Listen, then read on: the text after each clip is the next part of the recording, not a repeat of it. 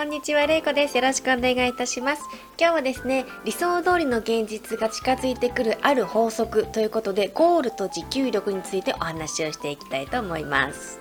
何かに取り組んでいる時いくら頑張っても目標がなかなか達成しないという経験はないでしょうか？過去ですね私しっかり目標設定をしているにもかかわらずなかなか達成せずやる気が保てなくなっていた時があったんです。同じような悩みのある方はこちらをご覧ください。ゴールと持久力。ということで社会心理学者のエレン・ランガーの実験で明らかになったことです。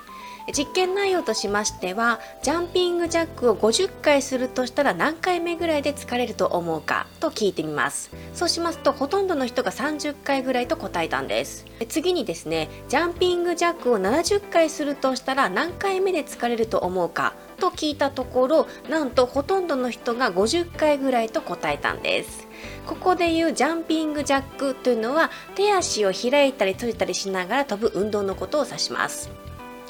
同じエクササイズの内容でも一番最初の聞いた回数によってできるかもと思う回数が変わっていくということが分かりました。50回するとしたら何回目で疲れるかと聞いたところ30回。70回するとしたら何回目で疲れるかと聞いたところ50回。つまりですね目標の3分の2くらいまではできると感じ達成しやすくなるということが分かりました。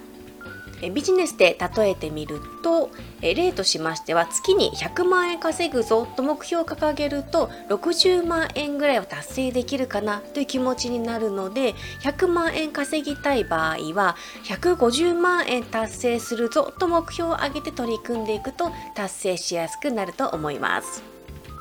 何かに取り組む時は目標を上げて取り組んでいくとその目標に伴い行動も変わってきますので達成しやすくなるということです。理想通りの現実が近づいてくるある法則ということでゴールと持久力についてお話をしました。え今日の学びはなかなか目標が達成しないと悩んでいる方。目標をいつもより高く設定をして取り組んでいきましょう。今日から今すぐできることです。是非実践をしてみてください。マナラボではですねビジネスへの取り組み方や考え方初心者向けのビジネスなどを中心に発信をしています。現在何か悩んでいることがありましたら概要欄の LINE からお気軽にメッセージをください。きっとお役に立てると思います。目標が達成できる無料のオンラインビジネス講座もやっていますのでぜひ参加をしてみてください。今だけプレゼントしている参加特典もぜひ受け取ってください。今日もですね最後までご視聴ありがとうございました。以上になります。